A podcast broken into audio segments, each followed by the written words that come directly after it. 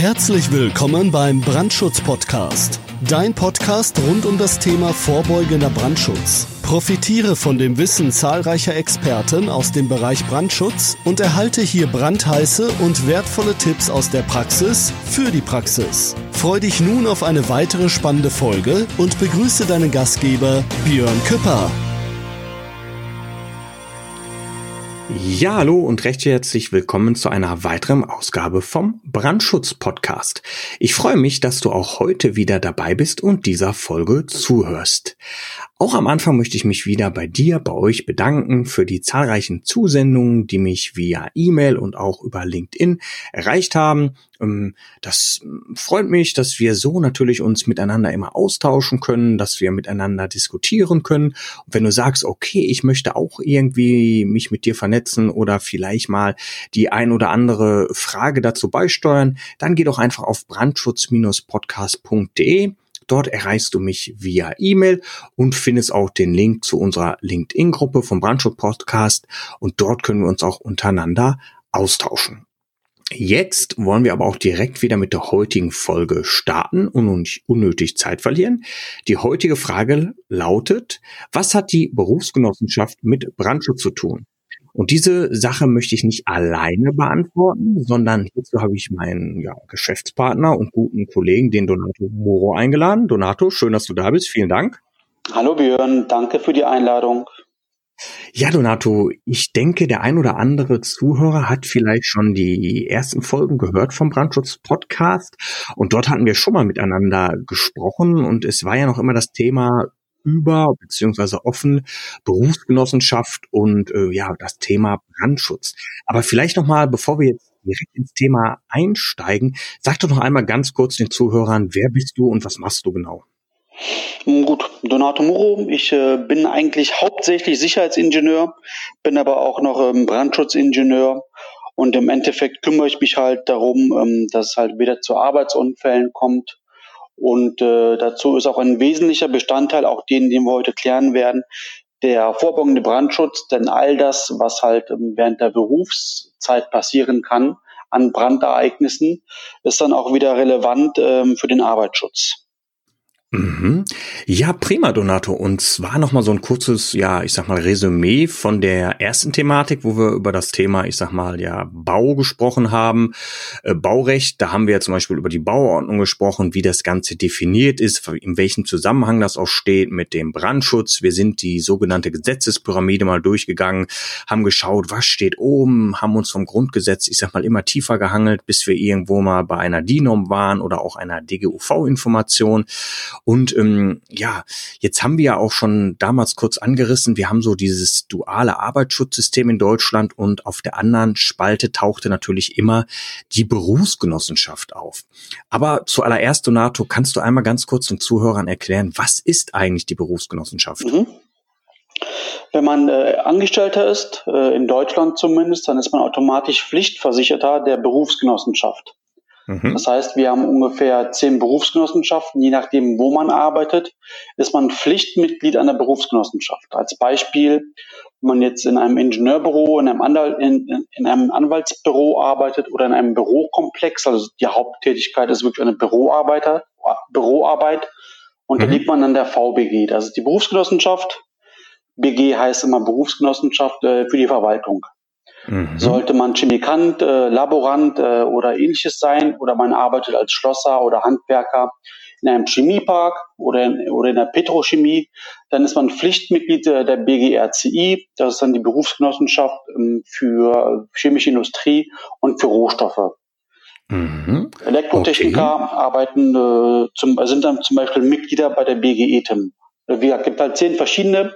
Je nachdem, wo man halt arbeitet, unterliegt man einer anderen Berufsgenossenschaft.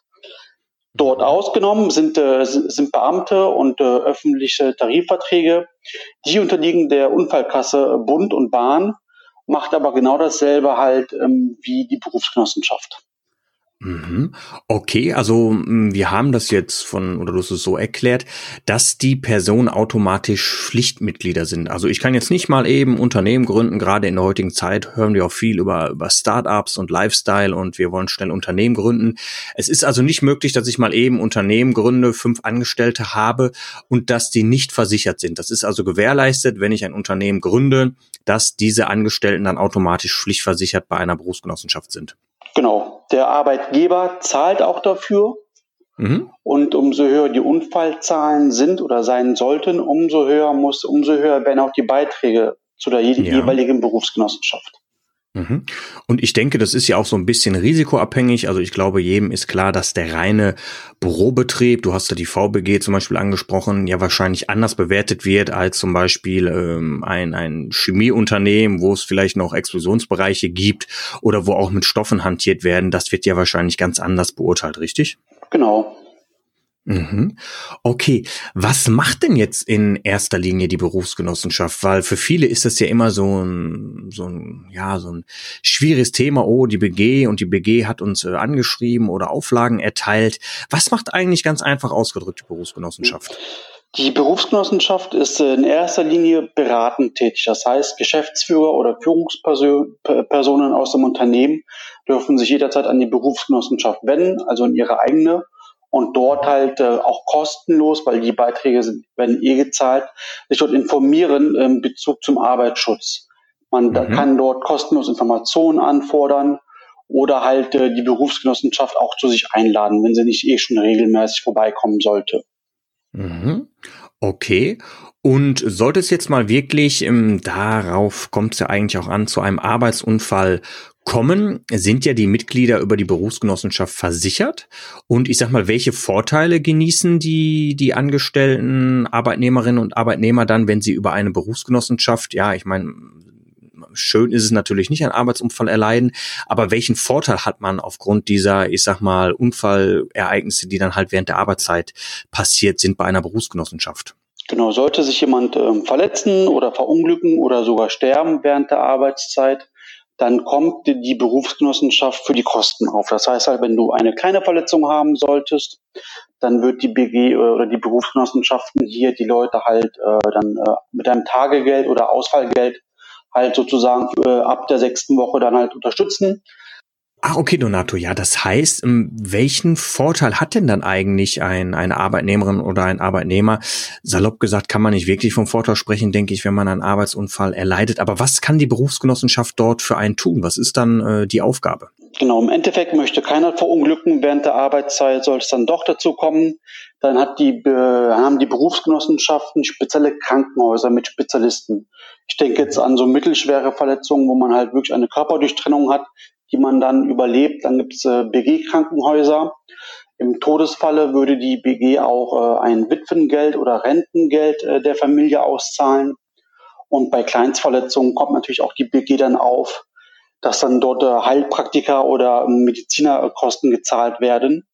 Und äh, wozu die BG auch äh, entstanden ist, ist, wenn man sagt, ich kann meinen Job nicht mehr ausführen, ich habe äh, jetzt eine schlechte Erfahrung gemacht oder habe halt eine anerkannte Berufskrankheit, dann wird die BG auch jemand umschulen, dass halt einen neuen Job erlernen könnte. Mhm. Okay, und ich glaube, so hat man ja auch die Berufsgenossenschaften damals ins Leben geführt, dass die Angestellten abgesichert sind. Das heißt, die Betriebe haben dann nicht immer für ihre Angestellten gesorgt oder Mitarbeiter und so ist es jetzt ja geregelt, dass es äh, nicht dazu kommen kann, dass wenn eine angestellte Person in einem Unternehmen einen Arbeitsunfall erleidet, dass die halt ohne alles nachher im schlimmsten Fall dasteht. Deshalb ist ja, ich sag mal zusammengefasst so, dass mit den Berufsgenossenschaften ins Leben gerufen worden. Genau.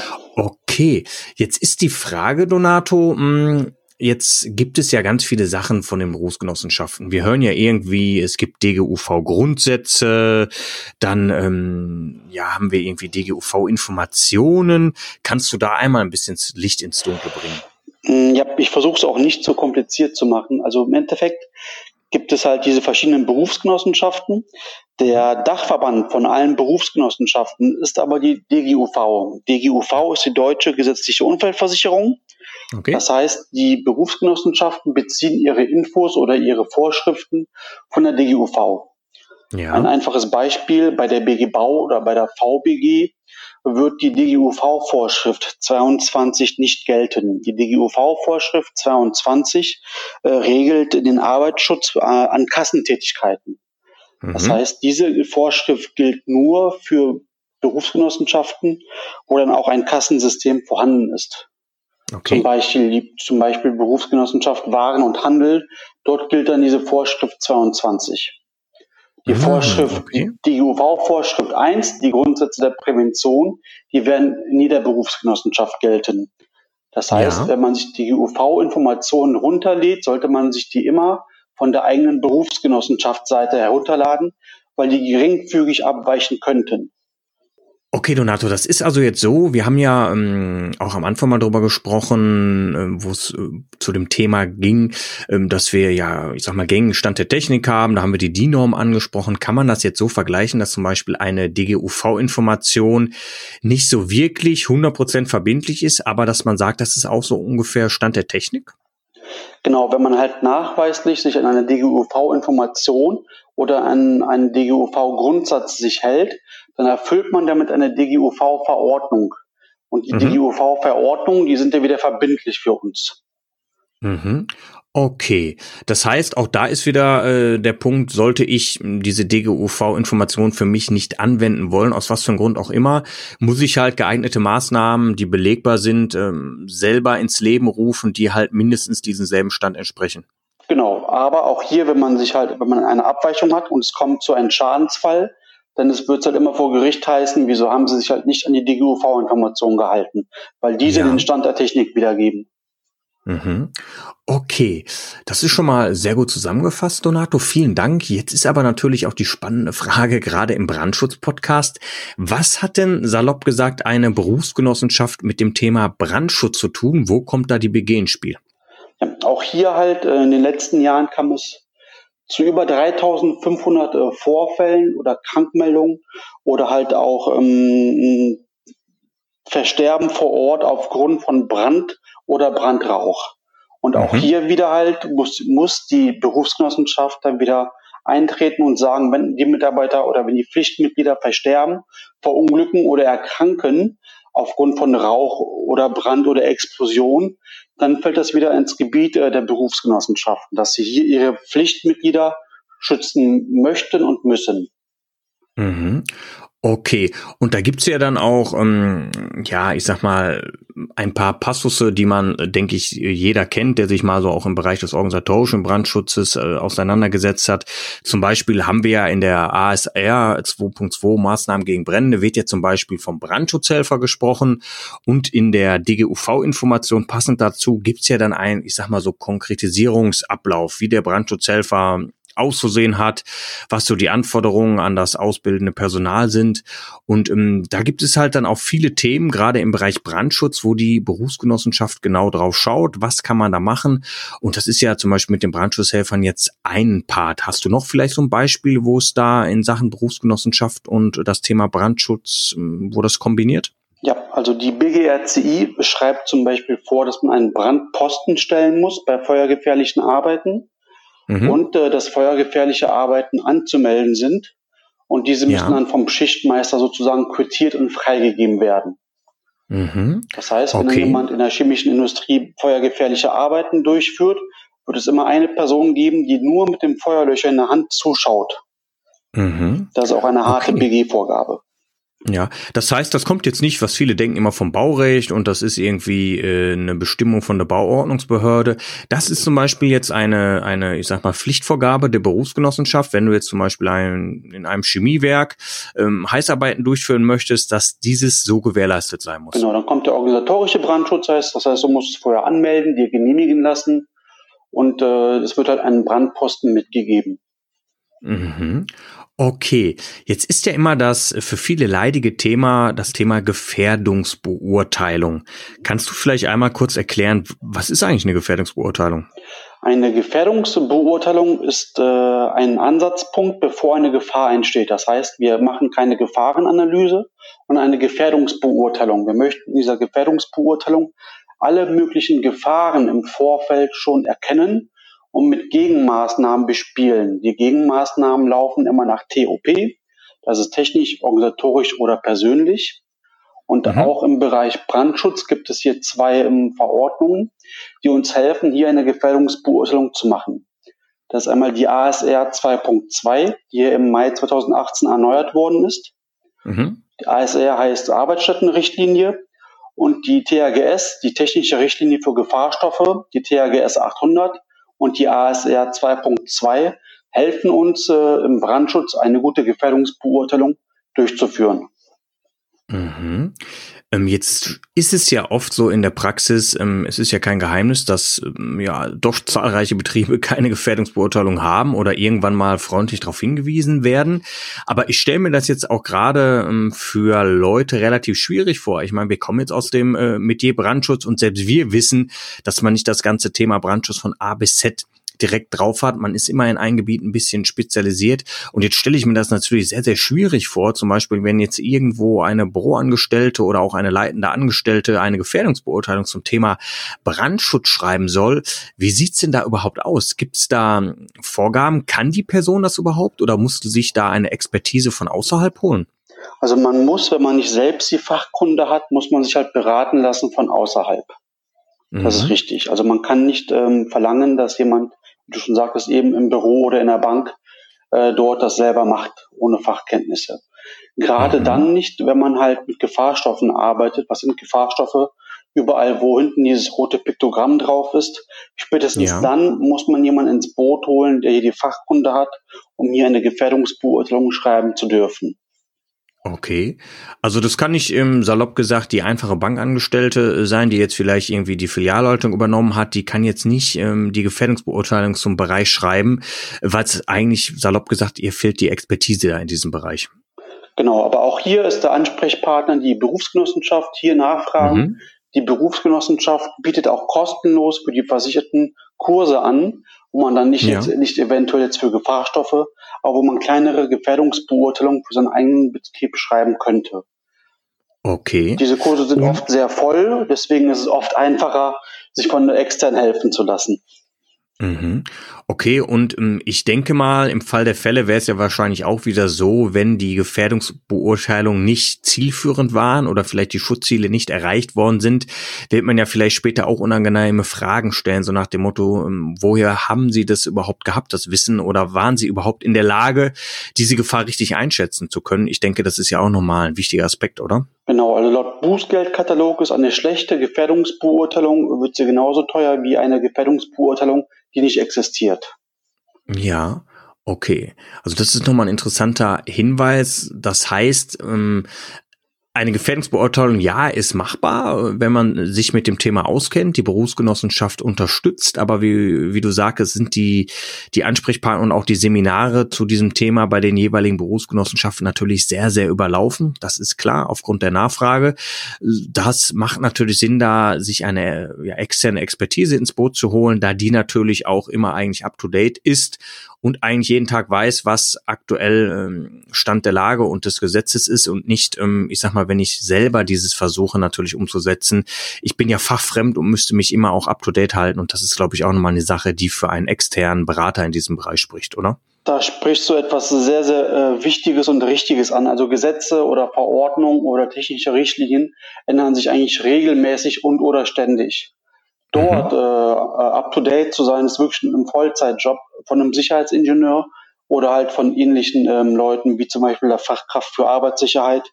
Die, die machen das hauptberuflich und sind halt in jedem Verteiler drin, sehen, wenn sich halt eine Verordnung oder eine technische Richtlinie ändert. Und das passiert mhm. häufig. Mhm. Genau.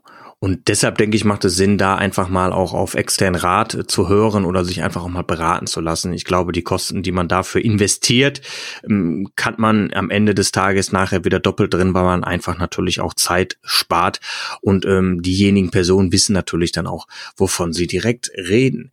Ja, prima, Donato, super. Also jetzt war schon mal so ein Überblick, Berufsgenossenschaft. Was ist überhaupt eine Berufsgenossenschaft? Vor allem, wer ist äh, versichert und äh, gibt es überhaupt diese sogenannte sogenannte Pflichtversicherung.